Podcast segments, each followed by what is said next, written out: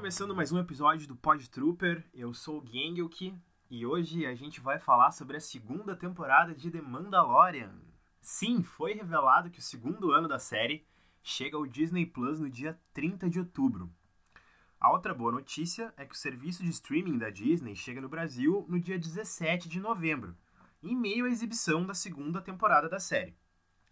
Se seguir o padrão da primeira temporada, a segunda vai ter oito episódios, ou seja, oito semanas de exibição. E começando no dia 30 de outubro, a série chegaria aqui no Brasil já com três episódios da segunda temporada.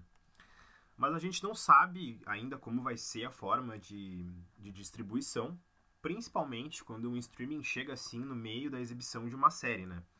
Mas o próprio Instagram do Disney Plus Brasil já confirmou que o segundo ano chega junto com o serviço de streaming aqui no Brasil em novembro.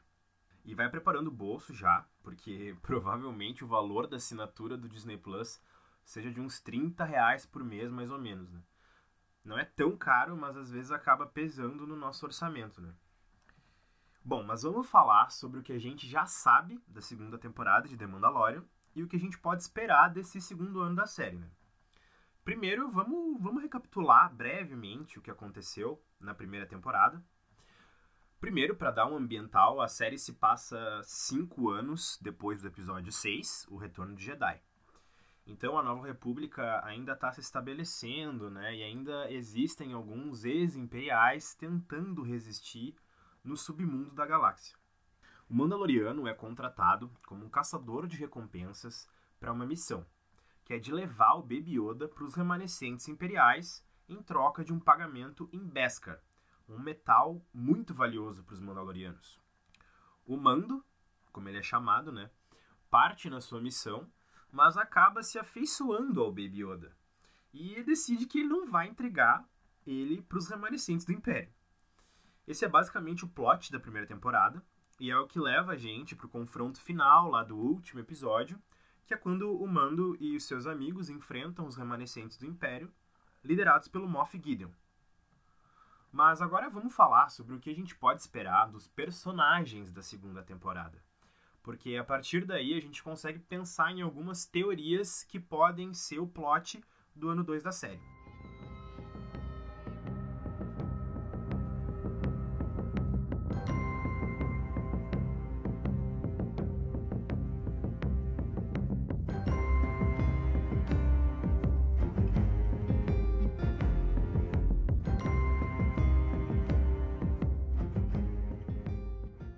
Mandaloriano, ou Mando, ou Din Djarin, que é o nome dele, o protagonista, interpretado pelo Pedro Pascoal, terminou a temporada naquele embate contra o Moff Gideon e os remanescentes imperiais, que estavam atrás do Baby Yoda. Inclusive, um excelente season finale dirigido pelo maravilhoso Taika Waititi, diretor de Thor Ragnarok e Jojo Rabbit, entre outros filmes aí. Bom, e no episódio, o Mandaloriano consegue derrotar o Moff Gideon e depois de ser salvo pelo droid IG-11, que é interpretado pelo Taika Waititi também, ele foge com o Baby Yoda na sua nave, para algum lugar que a gente ainda não sabe. Moff Gideon, um vilão interpretado pelo Giancarlo Esposito, que você deve conhecer aí como Gus de Breaking Bad, apareceu no final da temporada como o remanescente imperial que estava por trás da busca ao Baby Yoda. A gente não tem muita informação sobre ele, só de que ele era um oficial de grande patente do Império e que ele foi o responsável pelo massacre de Mandalor, que fez com que os Mandalorianos tivessem que se refugiar em outros planetas, meio que vivendo no submundo da galáxia. Outro ponto interessante do Moff Gideon é que a gente vê ele como Dark Saber, uma arma símbolo para os Mandalorianos. O Dark Saber foi o sabre de luz do primeiro e único Mandaloriano a fazer parte da Ordem Jedi, o Terry Vizsla. Essa arma, eh, ela foi passada de geração em geração e foi considerada um símbolo de liderança para os Mandalorianos. Tipo, quem detém o Darksaber pode reivindicar o trono do planeta, por exemplo. Enfim, é um artefato cheio de mitologia por trás, e como o Moff Gideon tá com ele, provavelmente a gente vai entrar mais na história de Mandalore e como o planeta foi dizimado pelos Imperiais.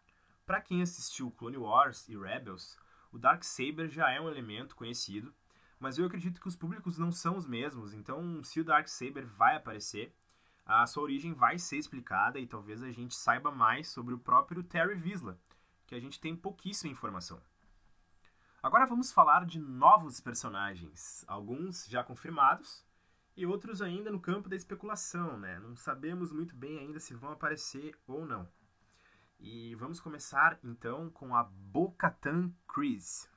De novo, para quem assistiu as animações Clone Wars e Rebels, sim, eu falo bastante dessas animações aqui porque elas são muito importantes para o universo expandido de Star Wars. Essa personagem já é conhecida para quem assistiu essas séries, porque ela teve participações bem importantes, né? A Bo-Katan é uma Mandaloriana da casa Visla e faz parte do clã Olho da Morte. Para quem não sabe, naquela cena da primeira temporada de The Mandalorian, onde a gente vê um flashback do Mando criança sendo resgatado por um grupo de Mandalorianos nas Guerras Clônicas, aquele grupo era o Olho da Morte. Então a gente pode teorizar que o Mando foi criado no Olho da Morte, mas ainda não tem a confirmação disso. A Bo-Katan pode ter alguma relação com o passado do Mandaloriano, mas também tem outras possibilidades de inserir ela na trama.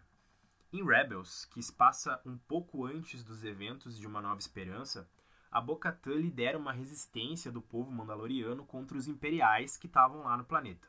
Depois de conseguir expulsar o Império de Mandalor, ela fica com o Darksaber e se torna a regente de Mandalor. Mas, como a gente sabe, em algum momento depois disso aconteceu o expurgo de Mandalor, e o Moff Gideon ficou com o Darksaber. A Bo-Katan pode aparecer como uma sobrevivente, ou pode aparecer também em flashback, mas acho que ela é uma personagem importante demais para aparecer só em lembranças assim. E outra curiosidade legal é que ela vai ser interpretada pela mesma atriz que fez a voz dela em Clone Wars e Rebels, a Katie Sackhoff. Agora vamos falar sobre ela. Sim, a Sokatano, a minha personagem preferida de Star Wars, pode estar na segunda temporada de The Mandalorian. Esse é um boato que tá rolando aí forte. E eu digo pode, né? Porque ela não foi confirmada ainda oficialmente. Nem pela Lucasfilm, nem pela Disney, nem pela própria série, né? Não tem nenhuma confirmação de que ela vai aparecer. Mas o site estadunidense Slash Film que divulgou essa informação, dizendo ter fontes independentes que confirmam, inclusive, que ela seria interpretada pela Rosário Dawson, a atriz que você deve conhecer aí das séries da Marvel da Netflix, como o Demolidor, Luke Cage, Jessica Jones, Punho de Ferro também. A atriz até deu uma declaração sobre o rumor. Abre aspas. Os dois universos, Star Trek e Star Wars, se eu entrar nesses dois, eu te digo, cara, é isso. Eu vou só me aposentar. E aí eu poderia me concentrar em ir para a escola e concorrer a um cargo político. Seria isso. Ainda não há nenhuma confirmação, mas quando isso acontecer, eu vou ficar muito feliz. Estou bastante empolgada para que isso se confirme logo. Se acontecer, será um milhão por cento por causa dos fãs. Bom, com essa declaração da Rosário Dawson, a gente pode dizer que ela está praticamente confirmada, né? Ela só não cravou mesmo, porque a série ainda não oficializou. Mas a própria frase dela, né, quando ela diz, mas quando isso acontecer, estou bastante empolgada para que isso se confirme logo. Então a gente já né, imagina que só falta mesmo um anúncio, né? E ela não pode uh, passar por cima da série e anunciar antes. Um outro fator que corrobora para isso é que o Dave Filoni, o criador de Clone Wars, onde a Ahsoka apareceu a primeira vez, e que também está envolvido em The Mandalorian, ele divulgou uma arte de um dos produtores da série que mostra a Sokatano e o Capitão Rex, outro personagem de Clone Wars e Rebels. Ele só divulgou a arte, assim, ele só soltou a arte no Twitter do nada, né? E como ele é um dos produtores de The Mandalorian, a gente imagina que tem alguma relação, né? Mas, vamos ver. Nos resta aguardar pela confirmação da participação da Soka na série, né? Quem sabe num trailer? Ou talvez a surpresa fique só para quando a série estrear mesmo. Vamos aguardar. Em relação ao que a Soka poderia acrescentar para a trama, lembramos que ela aparece no final de Rebels, quando a animação mostra o que aconteceu com os personagens depois que o Império foi derrotado. A animação de Rebels ela se passa anos antes de Uma Nova Esperança, Mas a última cena da última temporada da série, ela tem um salto temporal que ela vai lá pro final da guerra contra o Império. E nessa cena a gente vê que a Ahsoka sai em busca do Ezra Bridger, que é um dos protagonistas de Rebels, que está desaparecido. E ela sai uh, nessa busca junto com a Sabine Wren, que também era uma das protagonistas ali de Rebels. Como The Mandalorian se passa poucos anos após o fim do Império, talvez a gente encontre a Soka nessa jornada em busca do Ezra, mas eu acho que isso não vai ser o plot principal dela em The Mandalorian, porque eu não vejo muita relação do Ezra com o Mando e nem acho que eles vão fazer uma ligação tão forte assim com alguma série animada. O que a gente sabe é que vai ser muito legal ver a Soka em live action, né? Porque quem gosta de Star Wars gosta de ver Jedi lutando com sabre de luz. E se for a Soka, é ainda melhor. Eu já gravei um podcast só sobre ela, que você pode ouvir aqui, é só procurar aqui no Spotify. Aí você vai entender o porquê ela é uma personagem tão incrível. Já que a gente acabou de falar da Soka, vamos falar do seu melhor amigo, o Capitão Rex. Ele, que aparece nessa arte divulgada pelo produtor da série, é um ex-soldado clone que removeu seu chip inibidor e não foi completamente afetado pela Ordem 66. Ou seja, ele seguiu no lado do bem. Ele é um personagem original de Clone Wars, mas que aparece também em Star Wars Rebels. E lá ele ajuda na luta contra o Império, mas a gente não sabe muito bem o que acontece com ele depois. Mas a própria arte indica que ele pode estar viajando com a Soca pela galáxia agora.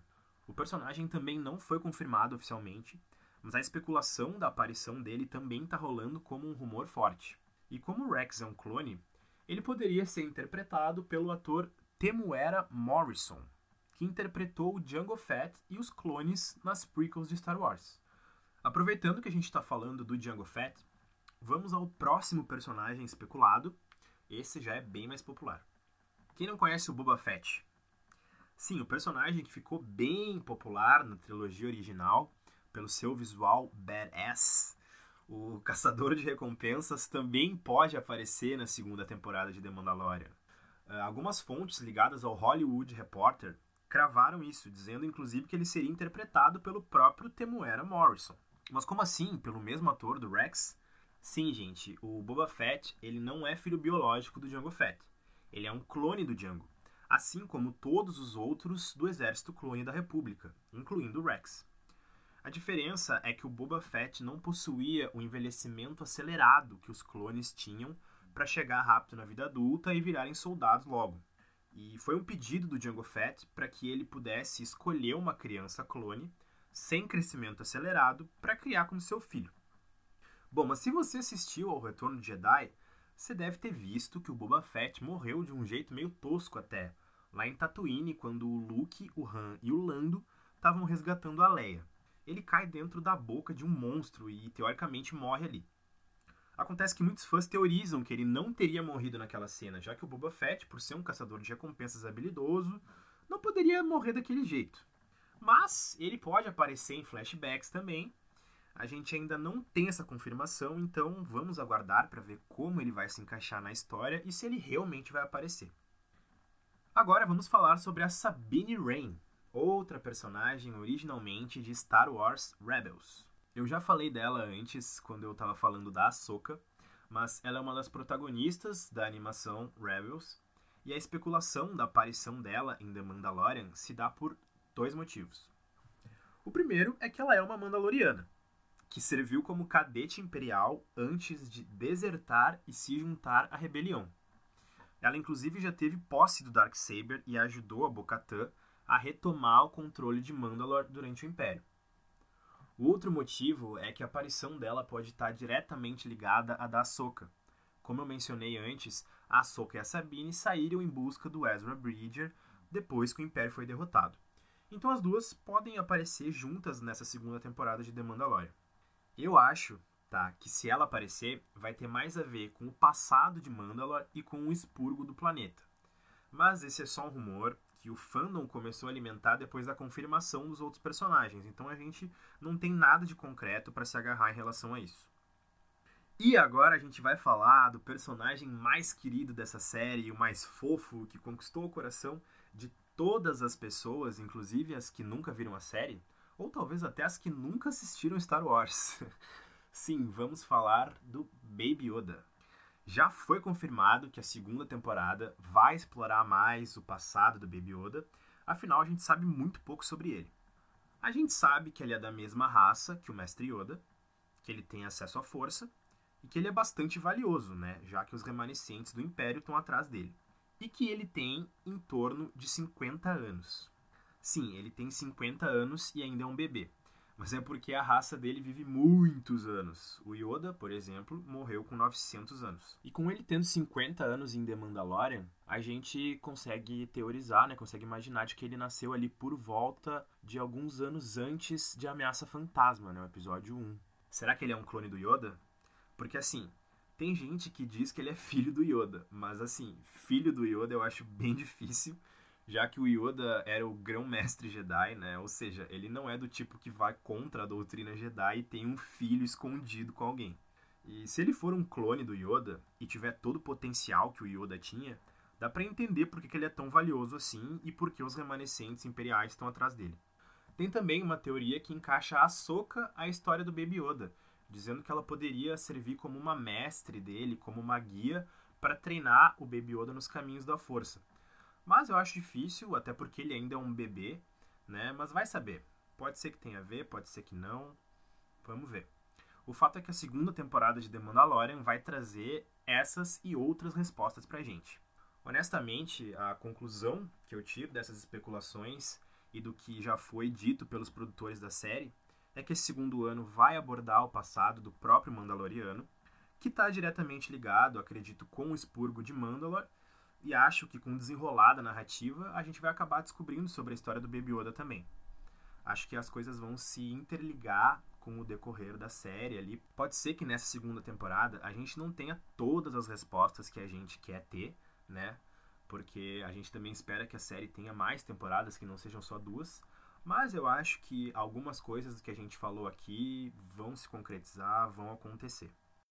Então é isso, esse foi um podcast especialíssimo sobre a segunda temporada de The Mandalorian que chega aí no dia 30 de outubro.